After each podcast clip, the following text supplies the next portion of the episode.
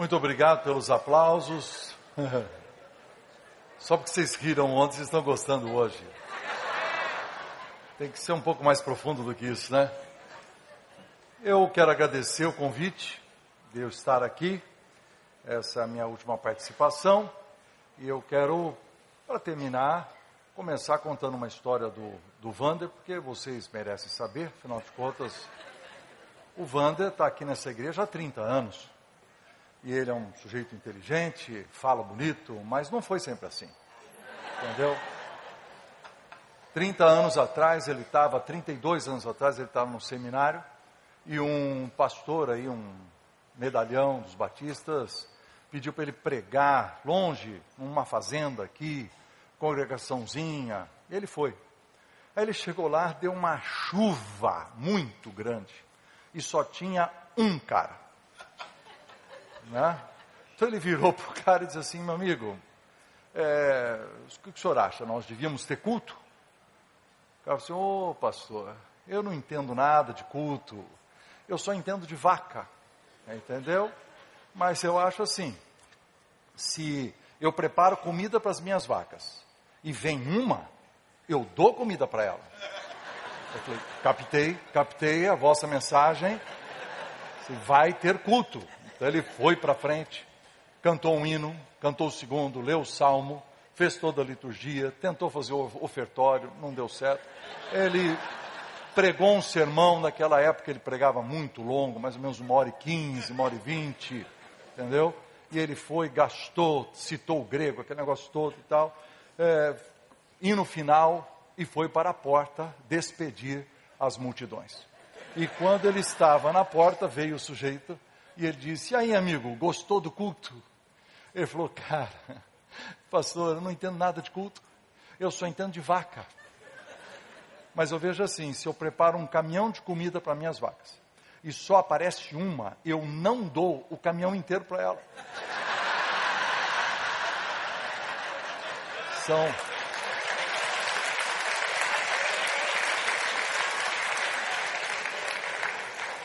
Vocês sabem que a igreja do Vander cresce muito, nós somos uma igreja grande, né? Para esse coração dele de evangelista, né? Mas no começo ele cometeu erros graves. Quando ele estava uma vez evangelizando, ele chegou no final, a igrejinha pequena, ele falou assim: Quem quer ir para o céu, fique de pé. Pô, mas a igreja inteira ficou. Quem quer ir para o céu? A igreja inteira ficou. Tinha um bêbado lá no último banco. E o bêbado está tentando ficar de pé. E ele, e ele cai no banco, e ele cai no banco. E aí, erro de principiante, né? Pastor está começando, tá? ele falou: pode sentar, pode sentar. Tem alguém que quer ir para o inferno? Nessa hora o bêbado levantou. Aí o bêbado não perdeu a oportunidade, falou assim: é, pastor, dessa vez só nós dois. São histórias verdadeiras do Wander, eu conheço muitas. Início de carreira, a gente faz muito erro.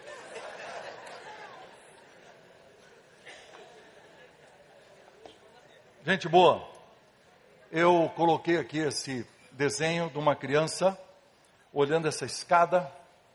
Na verdade, ele está olhando o primeiro degrau, mas existe uma grande, uma longa escada à frente dele.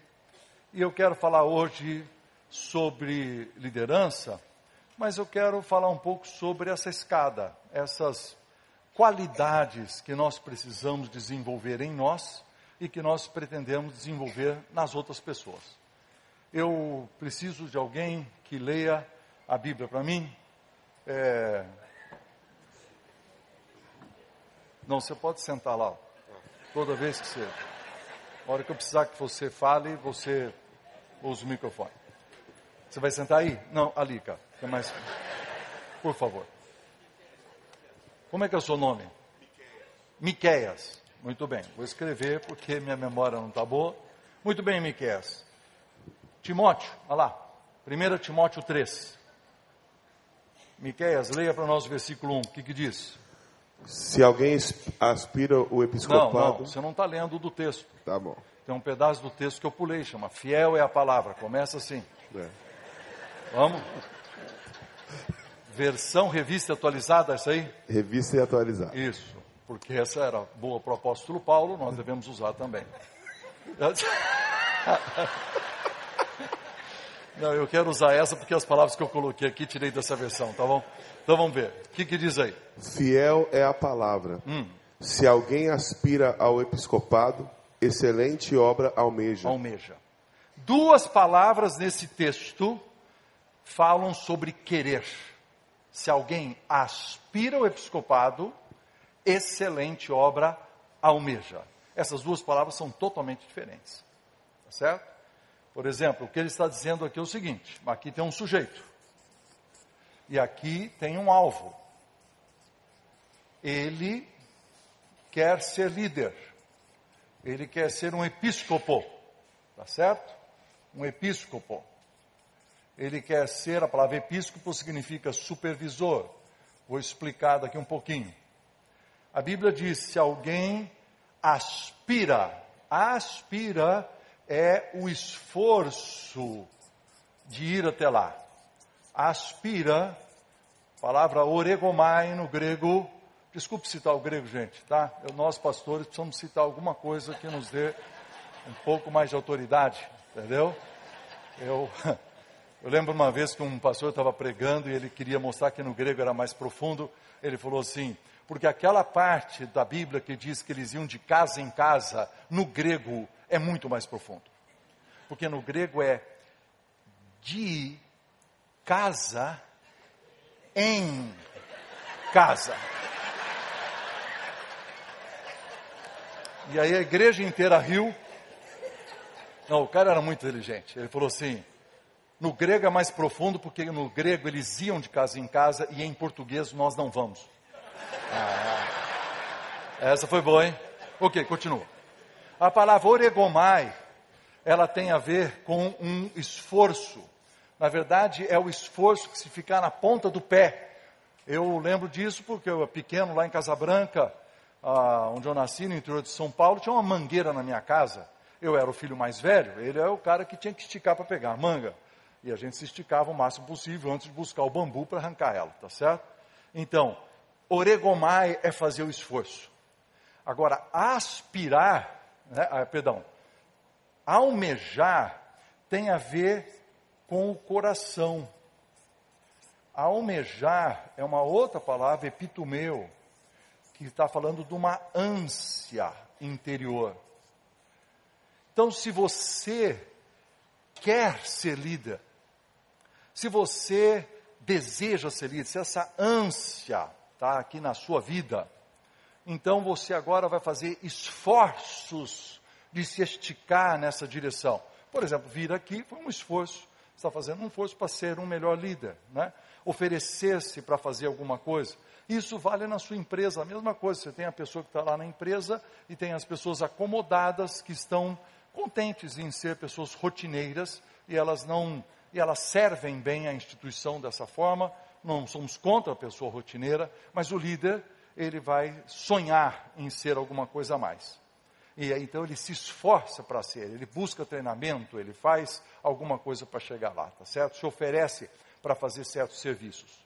Muito bem, o texto continua. Se alguém aspira o episcopado, episcopo, episcopo é a palavra, a palavra episcopo, tá certo? É aquele que vê de cima.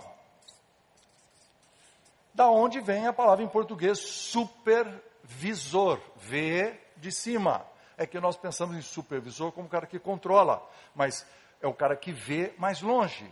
Em espanhol, sobrevedor. Está até mais claro que a pessoa viu. Então, o líder quando ele se torna líder, quando você se torna gerente, quando você se torna diretor da empresa, quando você se torna um líder de grupo, quando você, você subiu a montanha e você consegue enxergar um pouco mais longe, porque você é líder, você participa de certas reuniões, você discute orçamento, você vai pensar no próximo calendário. Tudo isso faz com que você tenha a oportunidade de ver mais longe. Você devia ser uma pessoa que tem a capacidade de ver mais longe. Se você não vê mais longe, você não vai ser um bom líder.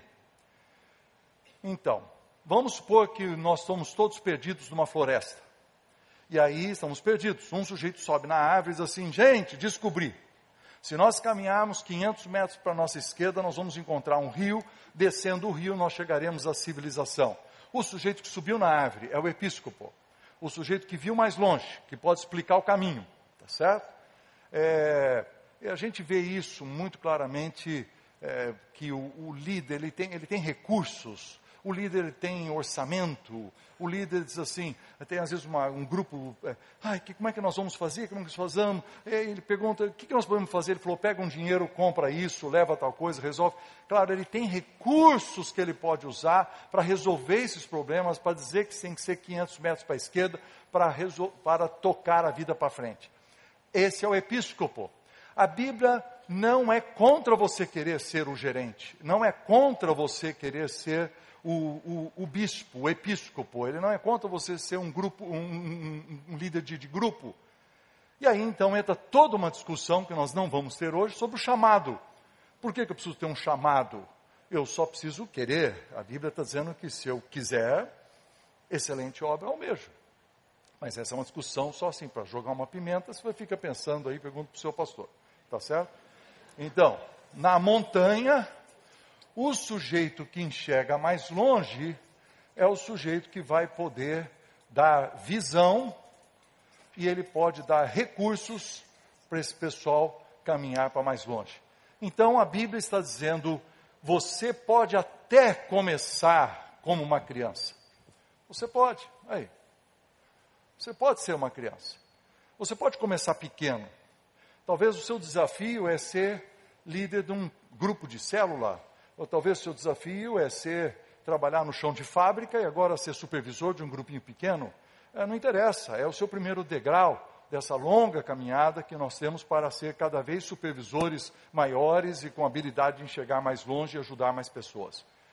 Aí o texto continua. Se você quer ser a pessoa, como essa pessoa deve ser. E aí ele apresenta uma lista de qualidades, tá certo?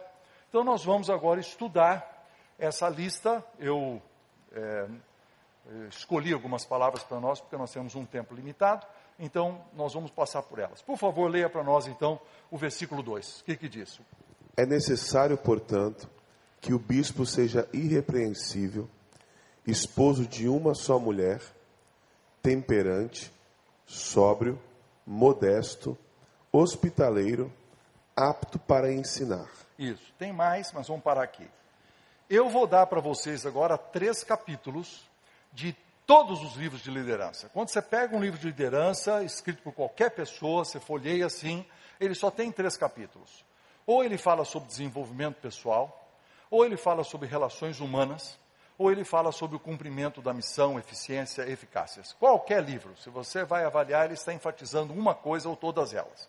Então, eu dividi nesses três capítulos, que são as minhas três, os três focos da, do nosso esforço, que estão aqui: vida pessoal, relações humanas e missão. A primeira palavra eu já expliquei, supervisão. O supervisor, o cara que vê mais longe, tem a ver com a tarefa. Eu enxergo, eu delego, eu dou recursos, tem a ver com a tarefa. A segunda palavra é irrepreensível. Então, eu vou dar 30 segundos para você conversar com a, sua, com a pessoa ao seu lado e diga assim: o que é ser irrepreensível?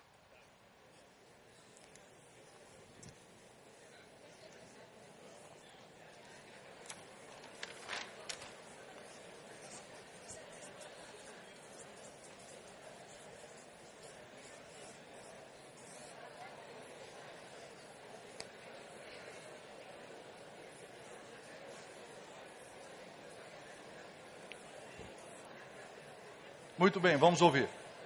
O que, que é irrepreensível? Se você escutar, a resposta passa para mim. Então vamos ver. É que eu sou meio surdo, eu preciso de alguém com, que tenha um bom ouvido. Vamos lá. Pode falar. Extremamente correto. Como é que é? Sem falha. Exemplo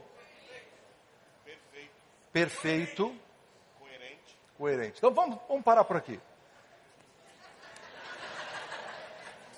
Perfeito não é, certo? E sem falha não é também. Porque afinal de contas esse líder é um pecador. Então o que é? Não, gente, português, irrepreensível, irrepreensível, irrepreensível. Confiável, ele é confiável, tá certo? A palavra irrepreensível que significa ele, isso, não, não é que ele não, isso, ele não precisa de repreensão, ok, lógico, isso, é, tem uma boa conduta, mas ele é, pe, é, pecador, não vai ter boa conduta sempre. Isento de vergonha pública. Isento de vergonha, ok. Tá? Então, presta atenção, vocês não sabem, eu vou dizer o que é.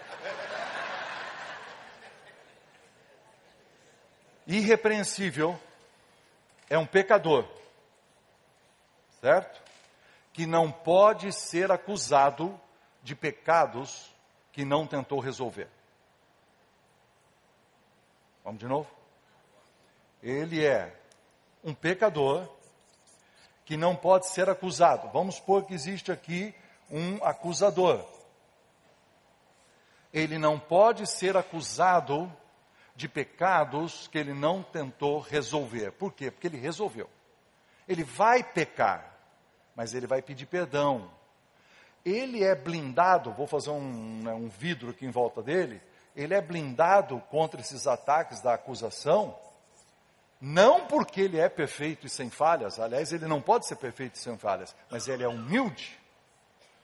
O homem irrepreensível, a mulher irrepreensível, é aquela pessoa que está blindada pela sua humildade e não pelo seu autoritarismo. Tem gente que fala assim: com quem que você pensa que está falando? Está vendo? Ele está usando a posição para se defender. É, não é errado, existem alguns momentos que precisa isso acontecer também. Mas a sua defesa é que quando você erra, você pede perdão. E quando você pede perdão, você se tornou irrepreensível. Irrepreensível é uma pessoa que não será arrependida, não pode ser acusada, porque os pecados que cometeu, ela tentou resolver. Certo? Então, esse é um título para todas as outras. Primeira coisa que Paulo falou, falou, ele tem que ser irrepreensível. Ele começa uma lista. Quase tudo aí tem a ver com ser irrepreensível. Tá certo? Então, essa é a primeira qualidade. Nós precisamos humildade, queridos. Tem líderes que não são humildes, que ficam impressionados consigo mesmo, com seus dons, com as suas habilidades, com a posição que ele galgou. E aí, então, é o começo do fim, nós vamos começar a falar sobre isso daqui um pouquinho. Aí o texto diz que ele tem que ser marido de uma só mulher, eu vou passar para frente, é óbvio, ele não pode ter duas, e ele não pode ter uma oficial e a outra, ele não pode ser um cara imoral, tá certo? Muito bem. Aí três palavras aparecem que são mais ou menos parecidas: temperante, sóbrio e não dado a muito vinho. Tem pessoas que adoram essa parte não dado a muito vinho, porque a gente pode ser dado a pouco. É certo? Veja bem. A Bíblia, você precisa desenvolver uma teologia sobre bebida alcoólica, tá certo? A Bíblia, eu tenho uma, eu tenho lá minhas, meus pontinhos assim. Por exemplo, eu crio assim, ó. A Bíblia diz para você não ficar bêbado. Número dois, a Bíblia não proíbe você de, de beber. Então veja bem, para fazer a segunda, você tem que obedecer a, a, a primeira. Você nunca pode ficar bêbado. Você nunca pode deixar de ser sóbrio. Se você perdeu a sobriedade, você já errou na número dois. Número três, o líder pode se autodisciplinar. Ele pode dizer assim: eu trabalhei, por exemplo, no Rio Grande do Sul, aonde, no meio dos italianos, onde bebida era uma coisa comum, mas também era uma coisa muito séria, porque tinha muitas pessoas envolvidas com bebida. Então, enquanto eu fiquei lá quatro anos em Caxias do Sul, eu não bebi. Nada. Nunca. Por quê? Não porque a Bíblia me proíbe, número dois, mas pelo número três, eu posso me autodisciplinar e me autolimitar para o bem daqueles que eu estou servindo. Tá certo? Então são princípios que você tem que ter na cabeça. Mas eu não quero falar aqui só sobre bebida. Eu quero falar sobre esse negócio de você ser sóbrio ter o temperamento sob controle, não ser dado à ira, porque as pessoas às vezes elas se deixam a sobriedade, deixam a, a sua, como é que é a palavra lá em Efésios capítulo 5, vê de prudentemente comandais, essa prudência, ele perde a prudência, porque o sujeito que se embebeda, ele fica corajoso, ele faz bobagem, e às vezes a pessoa faz bobagem porque está com raiva. Né? Você percebe isso, queridos, você percebe isso na sua família. Tem alguém na família que quando fala assim, não, porque eu não concordo com tal coisa, você vê que a pessoa está desequilibrada, né? Ela aperta o lábio no dente, viu? Não, porque não sei o quê. Cara está, a pessoa está desequilibrada, não é uma conversa normal, ela não está sóbria, ela está bêbada com alguma outra coisa, que são suas emoções interiores. Então, quando a Bíblia fala que você tem que ser temperante, que você tem que ser sóbrio e não dado ao vinho, ele está pedindo que nós tenhamos uma vida espiritual que nos transforma com profundidade.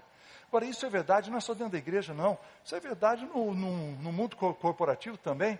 Quem é o cara que sabe dirigir bem reuniões? É um sujeito que vai ter essa temperança, que vai dizer qual é a opinião do fulano, vamos escrever aqui no quadro, temos dois pontos de vista contrários, vamos discutir isso. Ele sabe como conversar sobre isso.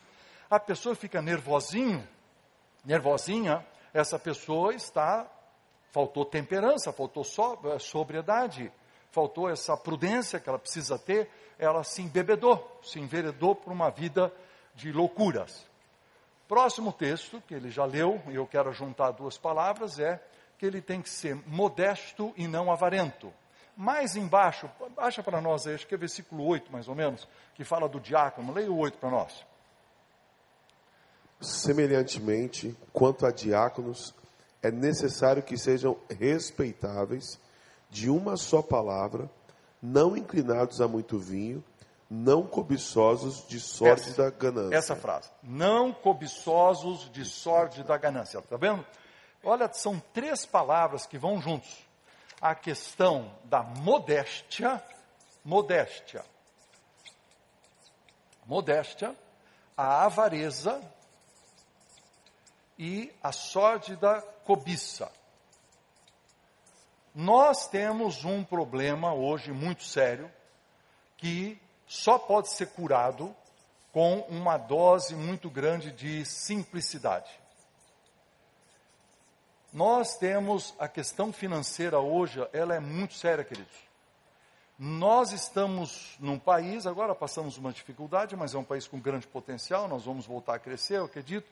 E aí nós vamos melhorando, aqui é uma igreja grande, classe média, alta, então você vai tendo dinheiro, você tem uma boa aposentadoria, você tem dinheiro.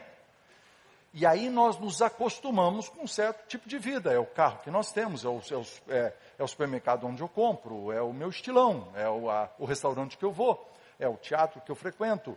E você tem essa coisa. E nós vamos perdendo a simplicidade.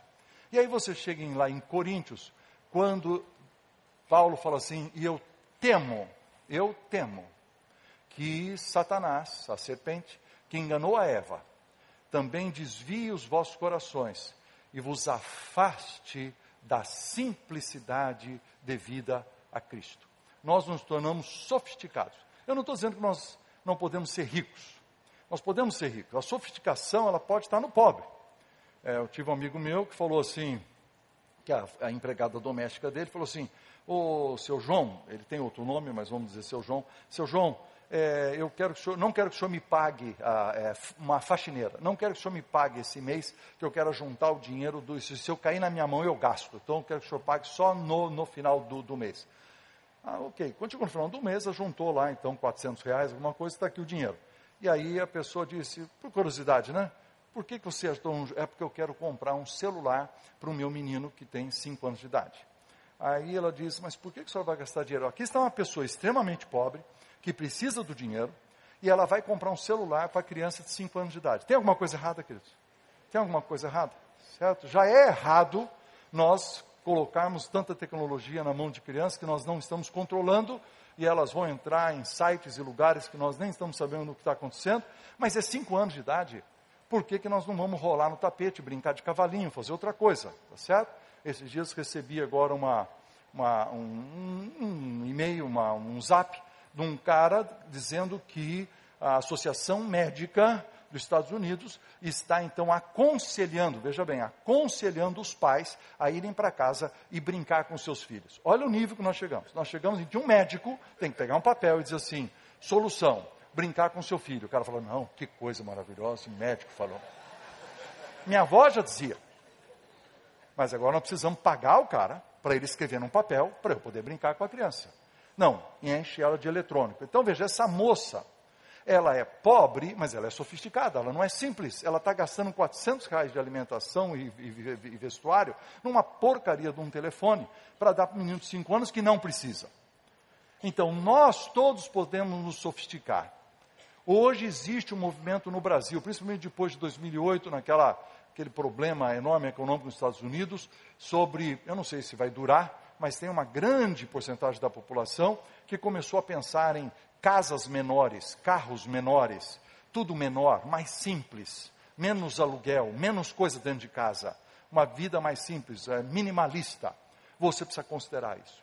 Porque a Bíblia está dizendo assim: cuidado, cara, com o seu coração. Você se acostuma com a sofisticação, se acostuma com a ganância, com a cobiça, com imitar o padrão do outro, e você começa a crescer, e tudo é ruim, você cai no pecado da murmuração. O líder não deve ser assim. O líder, por exemplo, pastor, caso verdadeiro. Pastor, né, é, chegou para o membro da igreja, o cara é um alto funcionário da, da e ele tem uma, uma, uma canetinha com a estrelinha branca da Mont Blanc. E aí o pastor falou assim: Nossa, que bacaninha. Puxa, queria tanto ter uma caneta dessa. E aí o cara se sentiu tão constrangido que então no aniversário dele comprou lá a caneta com dois mil e poucos reais, dá para o pastor, e o pastor diz, ah, aí ele põe assim para ir no culto domingo. Eu não sou contra você ter a Moblan, eu tenho, sou contra esse cara, que ele não tem condições de ter uma Moblan, ele não tem dinheiro para ter a caneta, mas ele cobiça a do outro, usa de manipulação para ver se o outro é sensibilizado para dar para ele de presente. Vocês estão percebendo como esse camarada não é maduro? Ele não está subindo a escada, ele não está. Ele não está crescendo, ele tem um problema interno pavoroso na área de dinheiro, de ganância, de cobiça. Então você é assim, eu sou assim, nós vamos cuidar do nosso coração para que nós não nos afastemos da simplicidade devida a Cristo nós, eu também acho que nós ficamos fascinados pelos sinais do poder. Sinais de poder. Entendeu? Ah, vamos dar um exemplo aqui, Wander, com todo respeito, tá certo? Você chega aqui no escritório do Wander e ele é espaçoso. Ele tem um tapete, tem sofá, duas poltronas, e você sente lá, você sente que é um sofá que não é de 300 reais. É entendeu? Você entra nele, você. Não é isso? Não, não tem, não tem problema. Mas eu imagino todos os pastores auxiliares aqui pensando assim, cara, dia que eu tiver um sofá desse. São os sinais, são os sinais do poder. Esses sinais estão, não, não é errado, queridos. O sinal do poder está embutido em nós. Você virou supervisor, você tem um outro escritório. Você virou gerente, você tem um escritório. Você virou CEO, você tem outro escritório, tem outro carro.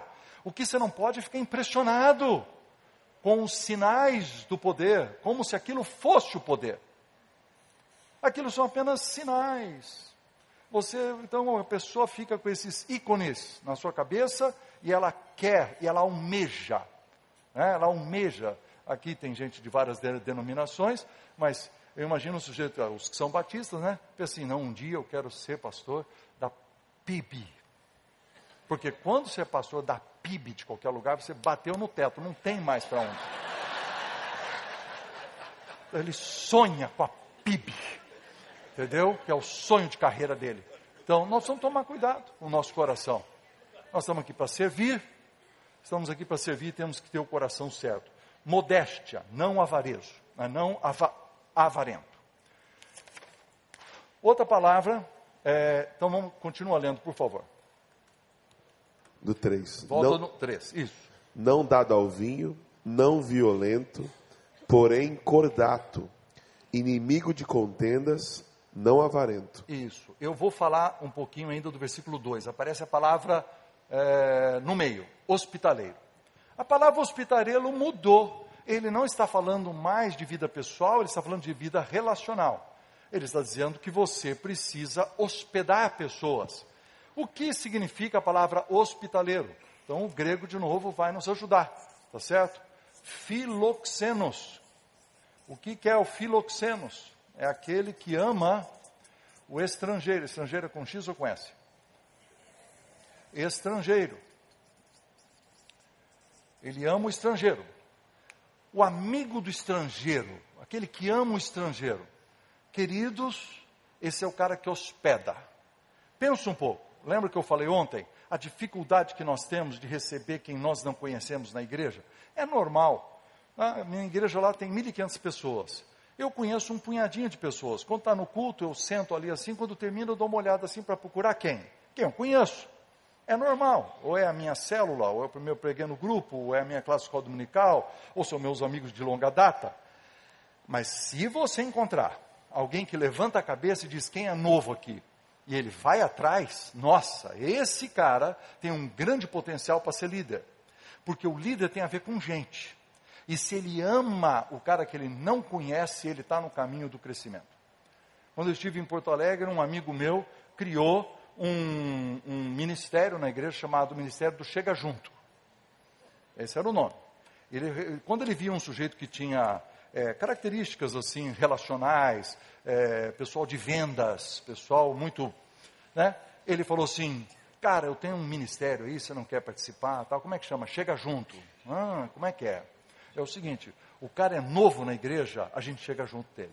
O cara botou o nariz aqui na porta, a gente não conhece, a gente chega junto. Era muito bonito. Você imagina assim, ó, 10, 15 pessoas num salão como esse, que tem ninguém, não tem placa, não tem lugar nenhum, ele apenas é, cumprimenta.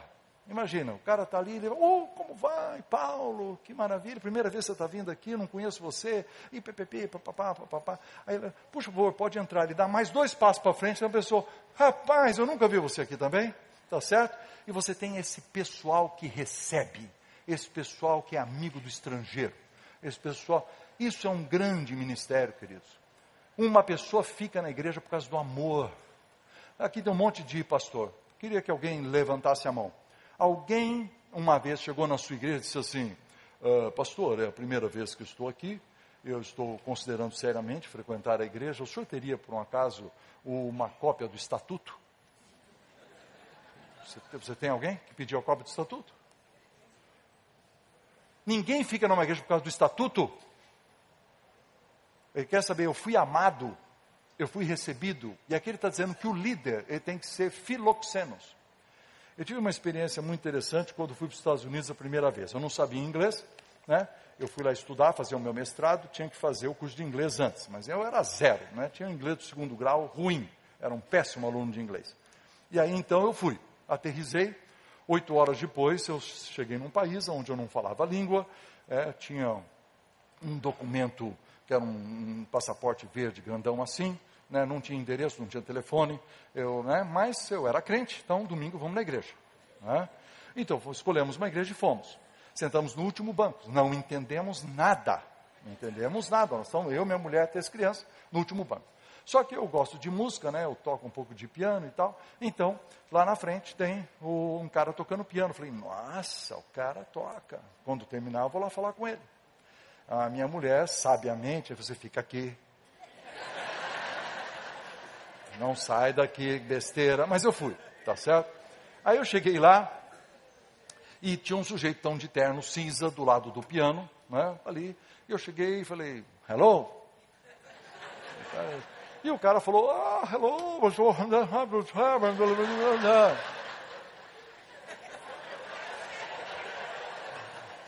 Falei, me, Brasil. Eu falei, oh, Brasil. E eu, depois, meditando no que aconteceu, foi mais ou menos assim: Nossa, que alegria, você é do Brasil, que coisa maravilhosa. Eu falei: Thank you. né? E você veio aqui nesse país, que, o que você veio fazer aqui? Thank you.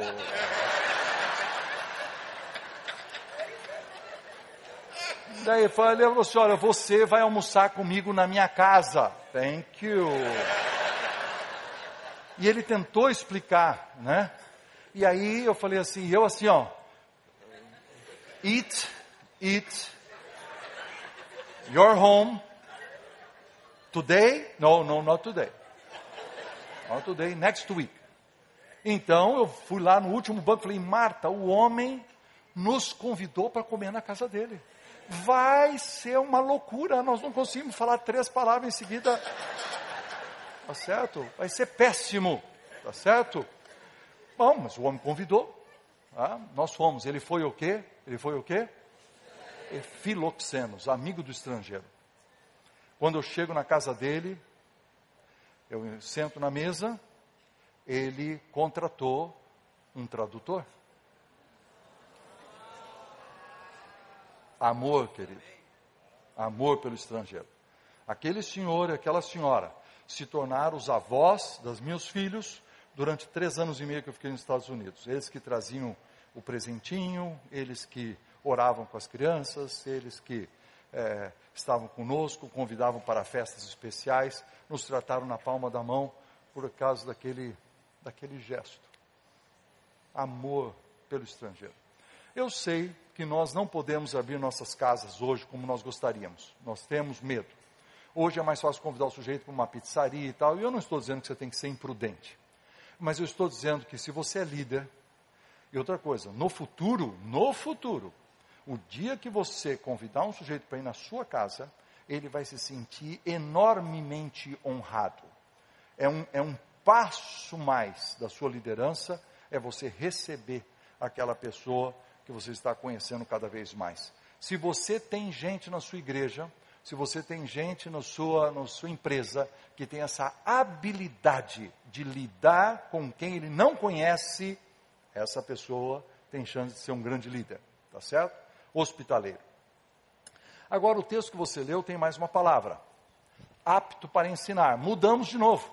Nós estamos indo para a missão, porque supervisão é uma ação técnica e apto para ensinar também.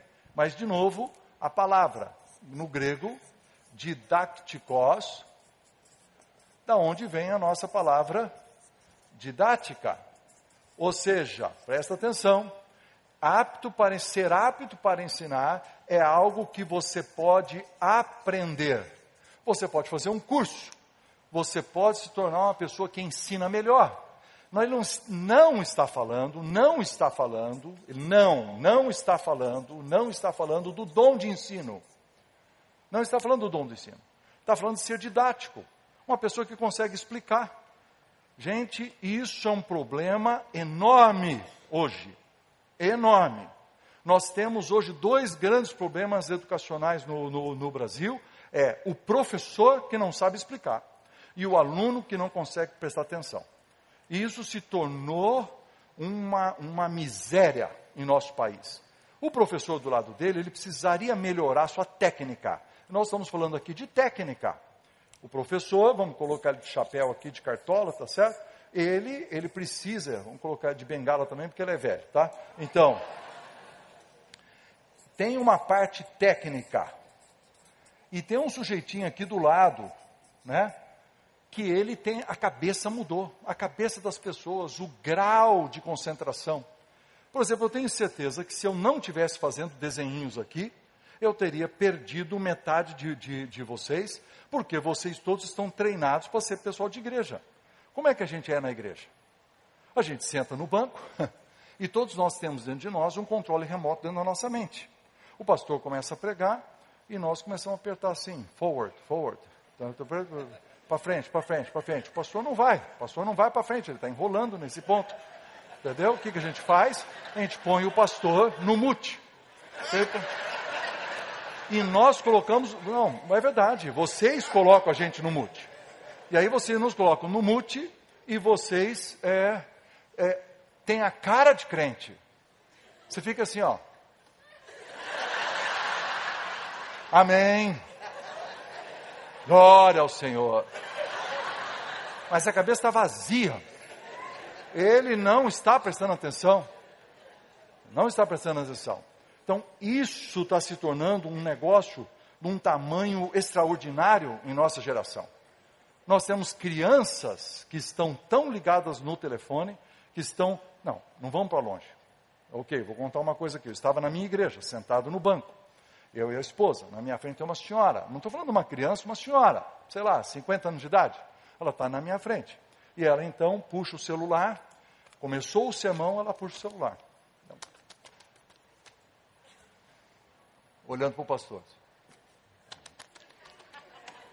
Cada vez que faz bzz, ela. 40 minutos. 40 minutos no Facebook e no Zap. Eu estou do lado de cá, estou vendo. Começa a subir aqui o temor do Senhor.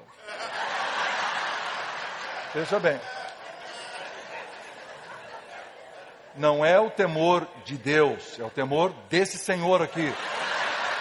Tenha medo, porque eu vou falar um negócio daqui um pouco. Mas eu cutuquei minha mulher, ela falou assim: não. E eu então me acalmei. Essa mulher passou o culto inteiro no zap dela, tá certo? E quando terminou o sermão, ela desligou, colocou na bolsa, próximo louvor, aí ela levanta e. Ah,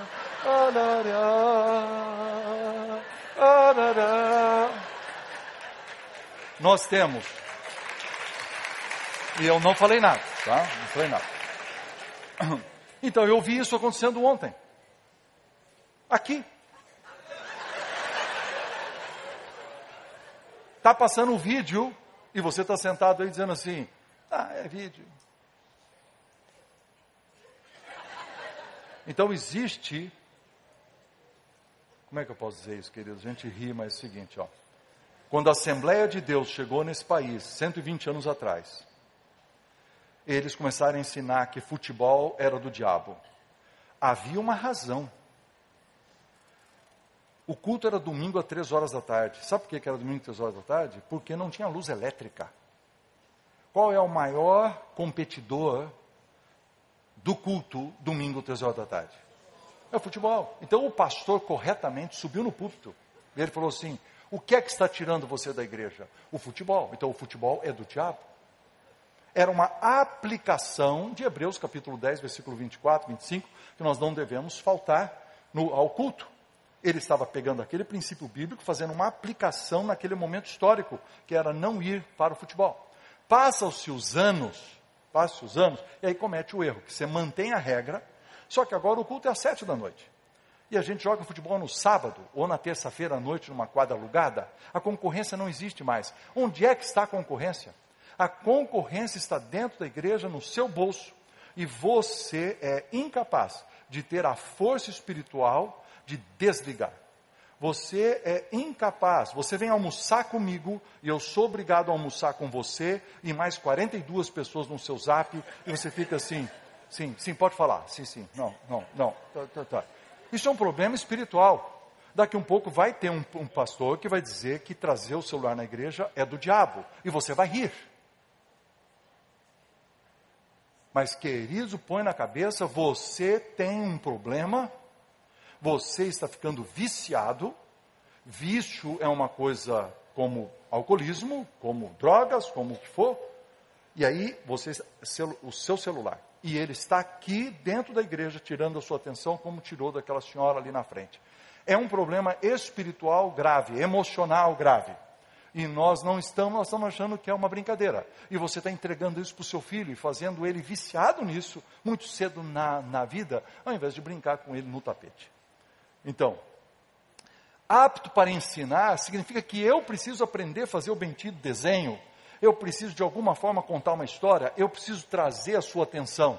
E do outro lado, é se você pretende ser líder, põe isso na cabeça, que você precisa crescer na sua habilidade de prestar atenção, na sua habilidade de aprender, na sua habilidade de dizer assim: não, eu estou entendendo. Ai, gente, como é que eu posso fazer isso mais forte? Ontem, Ontem, vindo no aeroporto, me encontrei com uma moça que me ajudou lá, a menina lá da Gol, bonita, alta, deve ter uns 20, 21 anos de idade, toda arrumada, sabia perfeitamente me ajudar. O senhor clica aqui, o senhor clica aqui, pois não, tá, tá, papá, papá, tudo certo. Ok? Aí eu falei assim: posso fazer uma pergunta para você? Eu falei: posso. Quem descobriu o Brasil? Ela falou: Pedro. Eu falei: sim, o nome completo, por favor. Pedro Álvares Cabral. Quando é que foi isso? Que ano que foi? Ela falou, 1900. Ela falou, ai não, não pode ser 1900. Eu falei, não, não é, mas é assim. uns 1820. Entendeu? Eu falei assim, não, moça, foi em 1500. Tá brincando!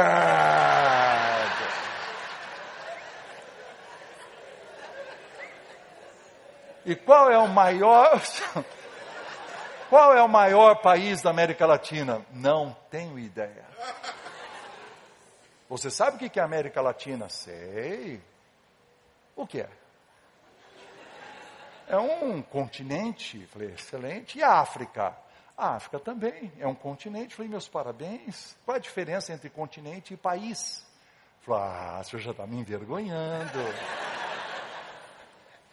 Pega, essa é uma moça de 21 anos, ela fez segundo grau completo, ela terminou sua educação básica. Ela não sabe isso. Aí você fala, nossa, que absurdo. Os caras que acham absurdo são os caras que têm 50 anos para cima. Porque os caras mais novos estão aí sentados agora e também não saberiam responder. Aí você pega um pastor, quando eu estava fazendo um discipulado com um pastor, eu falei, leia o texto. João 1,12. Ele sabia de cor. Mas a todos quanto receberam deles o poder de serem feitos filhos de Deus, a saber, os que creram no seu nome. Eu falei, leia de novo, você leu errado. Ele falou, não, eu falei de cor, então, então leia, pega o texto. Aí ele falou assim, e todos aqueles que receberam deles o poder de serem feitos filhos de Deus, a saber, os que creram no seu nome. Eu falei, você está percebendo, você está lendo errado ou não? Ele falou, como assim, pastor, não estou lendo errado. Eu falei, leia de novo, devagar. O texto diz, mas a todos quanto receberam deles o poder de serem feitos filhos de Deus, a saber, os que creem creem no seu nome. O primeiro verbo está no passado, receberam, creem está no presente. Nossa, eu não tinha visto. Esse é o pregador. Esse é o cara que prega para você domingo à noite. Eu falei assim, por que, que um verbo está no passado e o outro no presente? Eu não tenho a mínima ideia. Eu falei, sabe por quê? Porque os que receberam são os que hoje creem. É a doutrina da perseverança dos santos. Quem creu, creu, creu, creu e crê. Não é que ele creu um dia e parou de crer. Os que receberam no primeiro dia que creu, eles hoje creem. Falou, nossa, que maravilha de ensino. Você vai tirar foto de novo?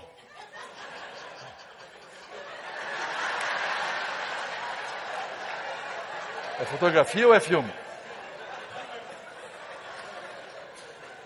Então,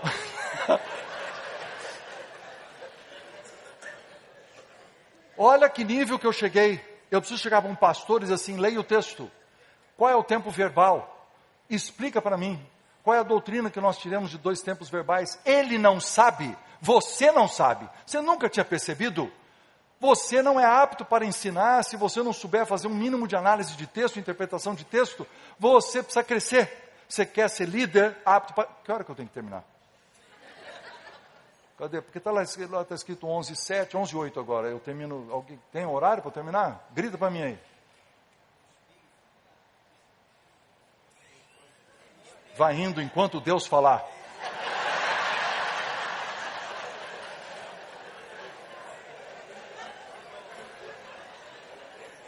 Três palavras, três palavras aparecem: não violento, cordato, inimigo de contendas.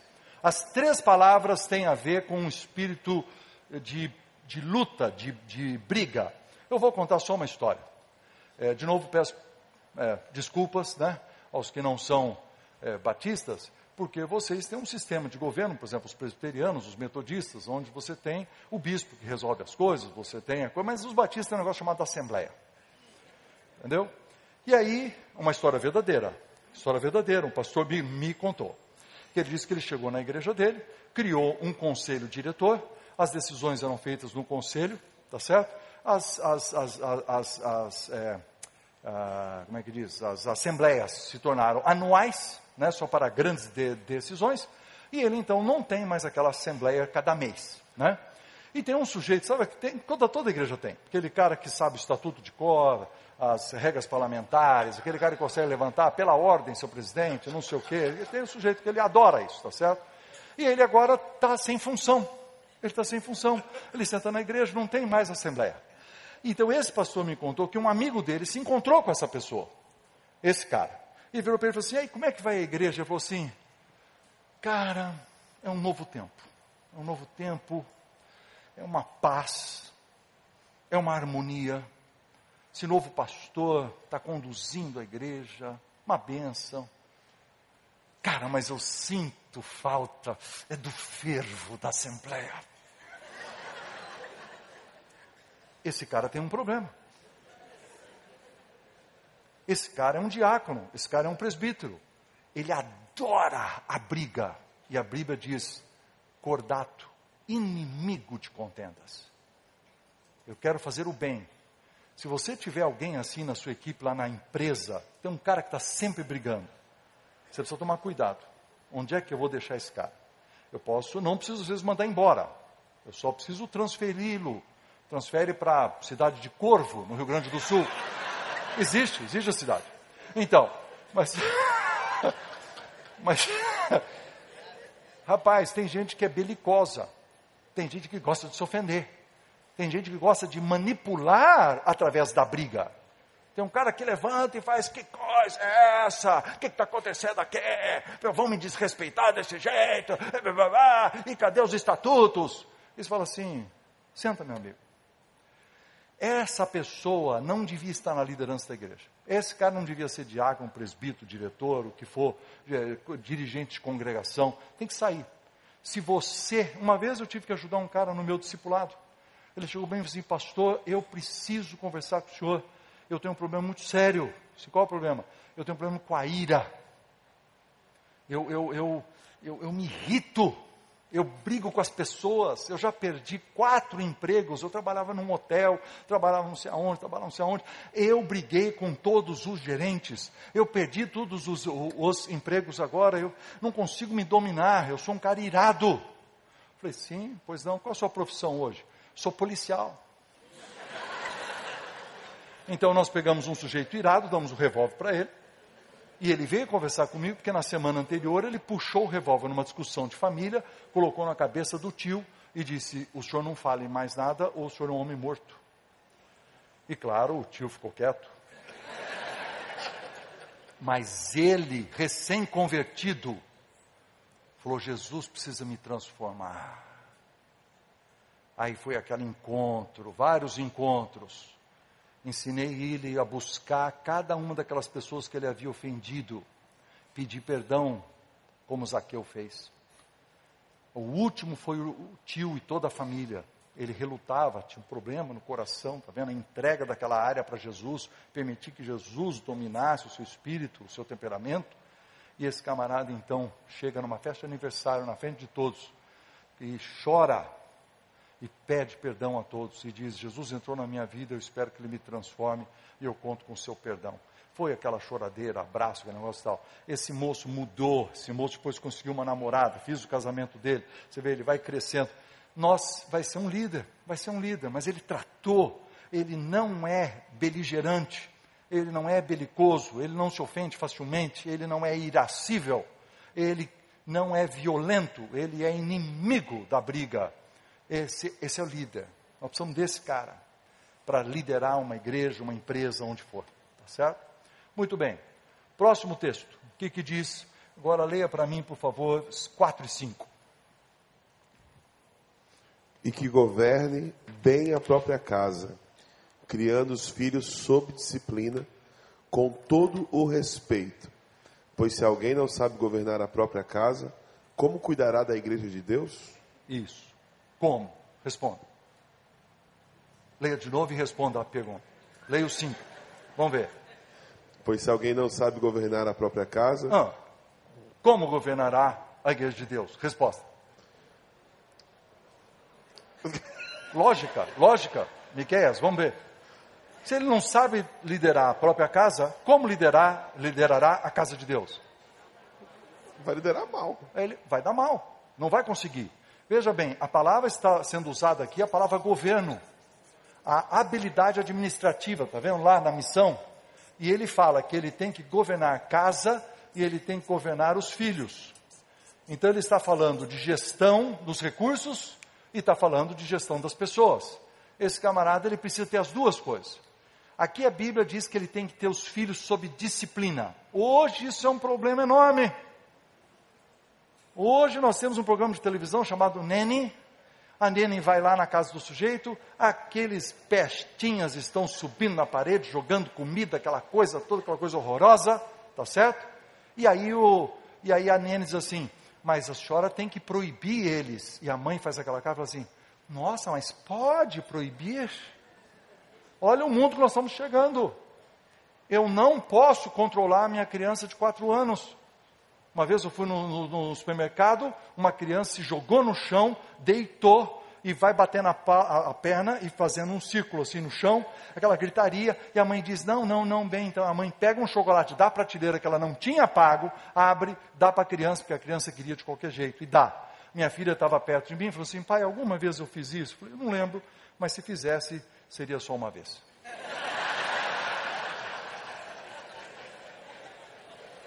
Então, disciplina, mantenha o seu filho sob disciplina. A Bíblia diz, olha aqui, ó, vamos fazer uma pergunta, vamos ver se vocês estão prestando atenção. Teste. Vocês acham que eu sou inteligente ou não? Obrigado. Vocês acham que eu sou mais inteligente ou menos inteligente do que Salomão? Nossa, convicção muito forte. Então você tem aqui Salomão, e você tem aqui Ebenezer. Tá certo? Tá, todo mundo está de acordo? Salomão, Ebenezer. Muito menos que Salomão. Aí Salomão diz assim: uma criança entregue a si mesma vai envergonhar a sua mãe. A Bíblia diz: a estultícia, a malandragem está ligada ao coração da criança, mas é a disciplina que vai tirar a estultícia do coração dela. Isso quem disse foi Salomão. Ah, mas eu conversei com o meu psicólogo e o psicólogo disse que não. Conversei com o meu pediatra, ele falou que não. Sim, o seu pediatra, o seu psicólogo está errado. E o psicólogo, os psicólogos presentes, presta atenção, presta atenção, não sei nada quanto o, o, o psicólogo, mas os caras da psicologia de 30 anos atrás, na vida pós-hippie, tá certo? Lá, anos 70, 70 ou 60, esses caras tinham toda uma filosofia, nós temos que deixar a criança mais livre e tal. Agora, tem essa outra psicologia, a psicologia da responsabilidade. Ou seja, os psicólogos disseram assim: lembra 30 anos que nós falamos para deixar os caras livres? Ups, erramos. Pois é, Salomão, não sei quantos mil anos antes de você, disseram que para não deixar a criança livre. E a Bíblia está dizendo: você tem que ser líder, você tem que botar a criança debaixo do seu controle. Ela não vai estar debaixo do seu controle sempre, meu filho. Ela começa com dois anos, aquela idade terrível, dois e três, que a gente, os pais, cansam demais. Nós temos que manter essa criança sob controle, porque de, meus filhos nunca deram, ah, ah, como é que chama, problema para mim na adolescência. Eles não foram rebeldes. Eu contratei com eles com honestidade, transparência, falamos dos problemas, mas lá na infância nós mantivemos a turma sob controle. Depois, graças a Deus, não, não nos, nos, nos desapontaram. Sei que a experiência de muitos é diferente tal, eu não estou dizendo que eu sou perfeito, eu sou, sou grato a Deus, tá certo? Isso faz parte de ser líder. Por quê? Porque a palavra governo é a palavra oikonomia. Oikos, casa, oikonomia. Então, se ele não sabe trabalhar no microcosmo da sua casa, como é que ele vai trabalhar na igreja? Como é que esse presbítero, esse diácono, esse pastor, que não sabe controlar uma criança de seis anos, como é que agora ele vai aplicar disciplina eclesiástica? Como é que ele vai dizer, por exemplo, ontem foi falado aqui, a habilidade de dizer não, a habilidade de dizer assim, nós não vamos fazer isso, não vamos ter essa coragem interior, essa convicção, essa postura de que as minhas convicções mais profundas, elas regem a maneira como eu, como eu, eu, eu trabalho, eu sou líder, eu ponto, aponto direções. Como, queridos? Começa em casa. Você tem que fazer a oikonomia. Você tem que fazer a economia da casa. Você tem que saber fazer a gestão. E quando você vai para o lado do dinheiro, então eu vou dizer uma coisa, nós estamos com um problema seríssimo.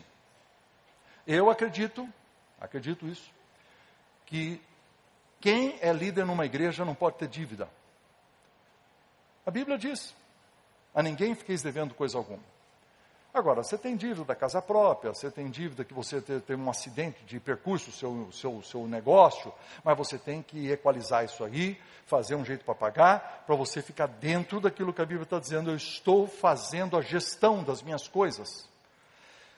Já imaginou? Eu já, eu já vi reunião assim, o cara está todo afundado na empresa dele, Ele veio contar para mim que ele está afundado, ele está quase indo à falência, ele está, ele não dá o dízimo, porque ele diz, eu não posso dar, não posso dar, tá certo? Mas ele vai para a reunião da diretoria, ele participa da reunião de finanças, e aquele sujeito gordo que senta na cadeira, sabe como é que é? é imposta a voz assim, não, realmente, com esse dinheiro, eu acredito que nós deveríamos fazer, cala a boca, pô. O que, que você acha que devia fazer com dinheiro? Você não sabe o que fazer com dinheiro. Você não sabe nada sobre dinheiro. Gente, eu não, eu não falei isso, tá certo? Você está na reunião, você diz, não, interessante a opinião do irmão. Depois todo mundo vai embora, você fala, chama ele de lado e fala, meu irmão, você não pode estar nessa reunião. Por quê? Porque está na Bíblia. Se você não faz a gerência da sua casinha, agora você vem dar palpite no orçamento da empresa, no orçamento da igreja, como se ele soubesse. Microcosmo, macrocosmo. Rapaz, isso foi escrito dois mil anos atrás. Quero dizer assim, ó, que governe bem sua própria casa, tendo os filhos sob disciplina. Pois, se ele não sabe governar uma casinha, como governará a casa de Deus? E a resposta é: não vai fazer bem feito. Certo? Cara, eu estou sentindo que eu estou pecando aqui, que eu devia terminar, e eu posso continuar de verdade ou não? Me dá um horário, são 11h20. É para acabar? Deus não te falou nada. Não, porque você sabe que agora eu prego muito em igreja da Assembleia de Deus, né, cara? Eu viajo esse Brasil. Vou dizer uma coisa, gente. Eu fui pregar numa Assembleia de Deus em Manaus, na igreja Assembleia de Deus tradicional. Você, quando prega, não tem gente da Assembleia de Deus aqui? Gente da Assembleia de Deus? Aí, os irmãos aí, vocês sabem como é que é. A Assembleia de Deus, ela carrega você quando você está pregando. Aí você fala assim, e Deus, não sei o que, os caras, oh, aquela... entendeu? Então você sabe quando está acertando. E eu tenho um sermão que é que chama assim, qual é o nosso negócio? E chega no final do sermão, eu vou levantando, vou levantando e digo assim, e este, meus irmãos, é o nosso negócio. A igreja veio abaixo. Glória a Deus. Três dias depois eu estou em Porto Alegre, Igreja Batista Alemã. E eu preguei o mesmo sermão. Eu disse, este é o nosso negócio, cara. Então, eu prefiro a Assembleia de Deus. É, não, mas é muito curioso, é muito curioso. Então precisa tomar cuidado comigo, porque tenho esse negócio, né? Porque quando você é batista, você fala assim, ó, não, o tempo já deu, vamos parar. Quando você é pentecostal, fala assim, Deus não mandou parar ainda. E aí, cara, ok, eu só quero, quero falar só mais uma coisa. A Bíblia diz também assim, ó, não seja neófito mas tenha bom testemunho dos de fora. Gente, eu vou contar essa história, vou contar uma história pessoal e vou terminar, ok? A palavra neofito, neófito, neo, fito, significa planta nova ou planta verde, né? Planta nova. Ou seja, ele é uma plantinha nova né, é aplicado aqui para o novo convertido. Então ele está dizendo assim: quando você colocar um sujeito na liderança, não coloca o um novo convertido. As empresas fazem isso melhor do que nós. Elas criam um sistema de trainee, elas criam um sistema de treinamento. O texto vai dizer, aí se você ler um pouco mais para baixo, que eles devem ser primeiramente experimentados para depois, se forem aprovados, exercer o diaconato. A Bíblia é a favor de você pegar o cara novo, dá para ele o mínimo e deixa ele crescer, tá certo? Porque ele é novo convertido. Mas por que a Bíblia diz isso? Ele diz assim: para, cadê o texto?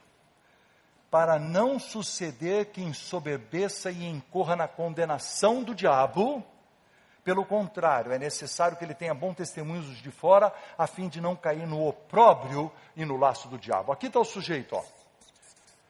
Quando ele é orgulhoso, a palavra soberba, escreve aí num cantinho, a palavra soberba significa literalmente a pessoa envolta em neblina. Envolta em neblina.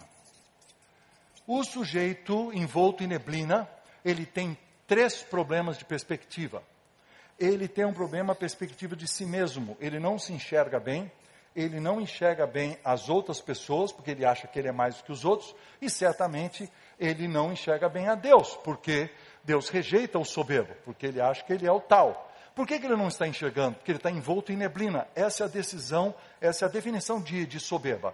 Ele foi cego, ele está cego a respeito de si mesmo. O texto lá em Coríntios vai dizer que os falsos mestres, comparando-se consigo mesmos, revelam insensatez. Ou seja, se ele só se compara consigo mesmo, ele acha o máximo. Se a sua igreja só se compara consigo mesmo, ela se acha o máximo. Certo? Uma vez eu tive um cara que falou assim: nossa igreja é a melhor do mundo. Eu falei: o senhor conhece a igreja metodista aqui na rua? Não, graças a Deus, sou batista. Aí eu falei para ele: se o senhor não conhece a metodista, como é que o senhor sabe que essa aqui é a melhor do mundo se o senhor não conhece uma que está uma quadra daqui? Claro, eu peguei no pezinho dele um pouco, né, porque ele usou como uma expressão idiomática, né, a melhor do mundo e tal. Mas precisava dar uma chineladinha, era um homem inteligente, médico, capaz. Tem que bater um pouquinho para ver se aprende. Nós estamos no processo de aprendizagem. Então, se ele só se compara consigo mesmo, ele é o melhor do, do, do mundo. Se uma pessoa nova ganha o cargo, a neblina entra. E ela diz: por causa da neblina, ele cai no laço do diabo.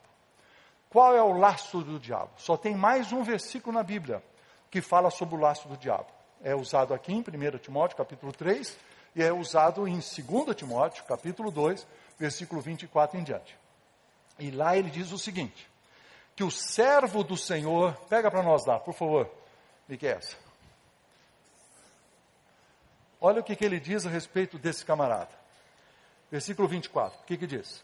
2 Timóteo 2,24. Com isso eu vou terminar. Estou prometendo, vou fazer. Vai lá. Perdeu? Travou aqui. Aqui, pronto. Não sei se você sabe, mas isso aqui é de papel, olha que bacana. Cara, Miquel, pronto. Isso aqui funciona sempre. Ok, vamos lá.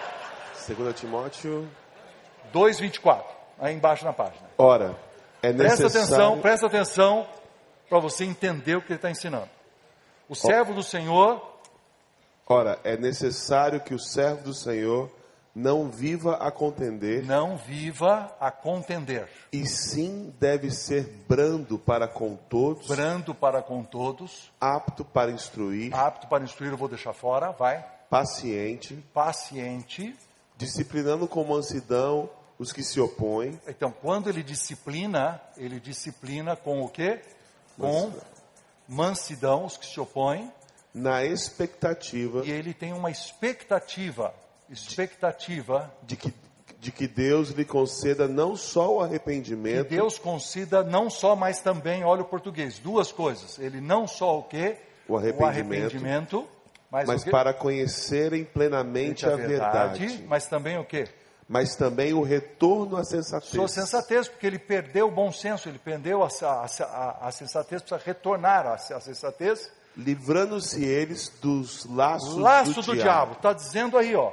O laço do diabo. O diabo, quando você perde essas coisas aqui, que está o líder. Ele tem o ministério de ensinar. Ele é apto para ensinar. Mas ele ensina de um certo jeito: não viva a contender, deve ser brando, deve ser paciente, disciplinando com mansidão as pessoas e tem uma expectativa de que Deus vai operar através do ensino dele para que haja arrependimento e retorno à sensatez. Aí você fala assim: que texto maravilhoso. Gente, eu tinha 24 anos de idade, eu era pastor há dois anos. Estava na primeira, na, na primeira igreja onde eu era pastor e eu queria, lógico, transformar a igreja. Né? É, meu primeiro sermão foi por que devemos mudar tudo. É, e os irmãos da igreja começaram dizendo, Senhor, livra-nos do seminarista, esse tipo de coisa. Então eu preguei esse sermão e eu fui dois anos tentando mudar tudo, mudar a igreja, mudar a igreja, mudar a igreja. E aí havia, havia é, pessoas contra as minhas ideias. E eu então chegou um dia que eu cheguei nesse texto e eu falei, eu vou ensinar isso aqui para a igreja. Por quê? Porque eu sou o servo do Senhor. Eu sou o cara que sou apto para ensinar. Eu estou, eu preciso, esse, esse pessoal aqui, ele precisa se, ter arrependimento, ele precisa se livrar, eh, retornar à sensatez, eles são escravos do diabo. Olha o último texto, o último texto. Miquel, Miquel está conversando, presta atenção. Qual é o último pedaço da linha? Olha aí. O que, que, é a última linha no versículo 24? O que, que diz? Versículo 26, que diz a última linha: livrando-se eles. É, livrando-se eles dos laços do diabo. Olha aqui, ó, vai explicar qual é o laço. Olha o laço. Vai tendo sido feitos cativos por ele. Cativos do diabo. Para cumprirem a sua vontade. Você imaginou? Gente na igreja cativa pelo diabo para fazer a sua vontade.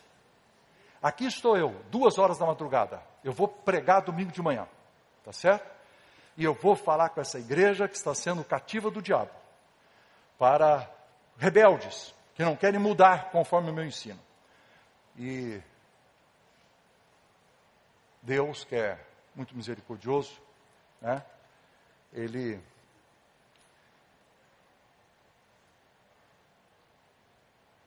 naquele momento lá de madrugada vem aquela ideia assim, ó. E se de repente o rebelde é você? Aí eu li o texto de outra forma. A igreja está tentando ensinar esse jovem pastor.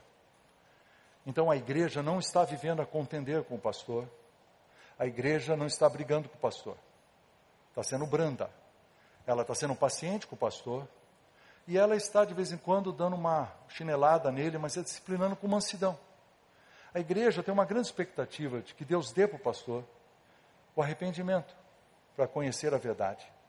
E que ela dê ao pastor o retorno à sensatez para que ele pare de fazer a vontade do diabo na igreja que é de Jesus. Eu me arrependi profundamente, queridos, naquela madrugada. No outro dia de manhã, depois do culto, reuni os presbíteros da igreja, mais ou menos umas dez pessoas, e eu tinha feito uma lista de pecados que eu queria pedir perdão. Pessoas que eu tratei mal. Pessoas adultas, ou pessoas que podiam ser meus pais, que eu havia tratado mal, pessoas que eu havia confrontado que eu jamais poderia ter feito isso. E eu então fiz a lista, pedi perdão a todos eles, e eu disse: é, eu estou pronto para deixar o pastorado, né? Eu, os irmãos façam as ações necessárias, né? Da minha, por causa do meu comportamento. Eles pediram que eu saísse, e eu fui naquela igrejinha que nós tínhamos lá, aquela capelinha, aquele banco duro de madeira. Sentei lá e eles ficaram na reunião, na única sala que nós tínhamos. E aquela reunião não acaba. Aquela reunião não acaba. Eu estou sentado e ali naquele banco, queridos, eu comecei a dizer assim: ministério acabou para mim. Dois anos de ministério, esses caras vão me disciplinar. Eu não tenho mais a maneira como me comportei,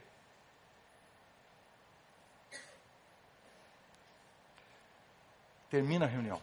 Eles saem, vão embora. Deixo um cara para trás. Ele senta comigo no primeiro banco da igreja. E ele diz assim: Ebenezer, nós recebemos o seu pedido de perdão e você está certo. Você errou muito. Eu comecei a chorar. Essa frase, fazendo a vontade do diabo, na igreja que é de Jesus. O orgulho de um jovem que achava que sabia tudo porque tinha conhecimento.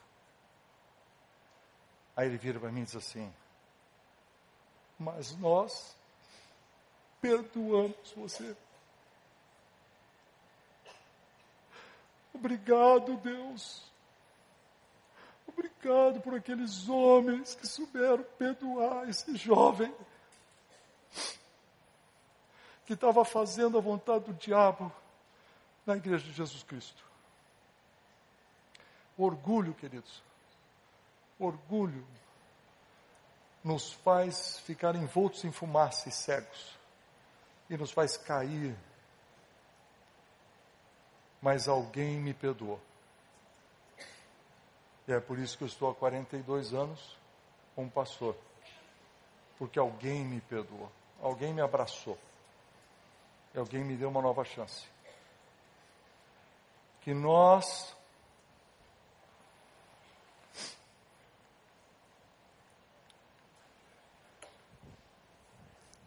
que nós sejamos como esse menino aqui. Ó. Nós almejamos a liderança. Nós, oregomai, vamos nos esticar, fazer mais curso, mais preparo.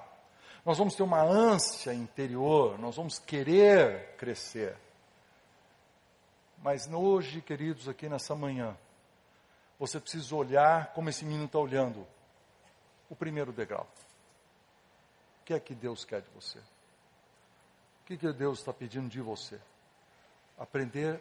Qual é a primeira coisa? É um problema interno? É um problema de ira? É um problema de finanças? É um problema de relacionamentos? É um problema dentro de casa? É um problema de habilidades?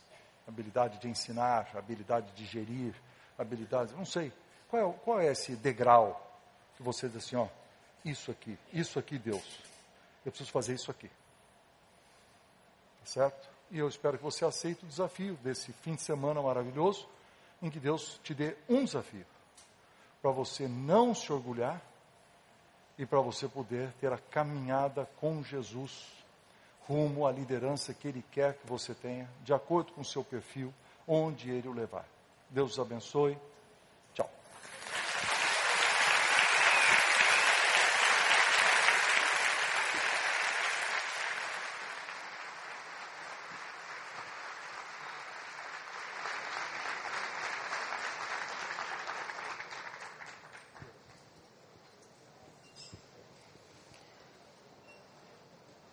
Senhor, nós te agradecemos profundamente o que passamos esta manhã aqui. Nós não temos palavras para te agradecer, não sabemos como fazer, da forma como o Senhor usou a vida do teu servo.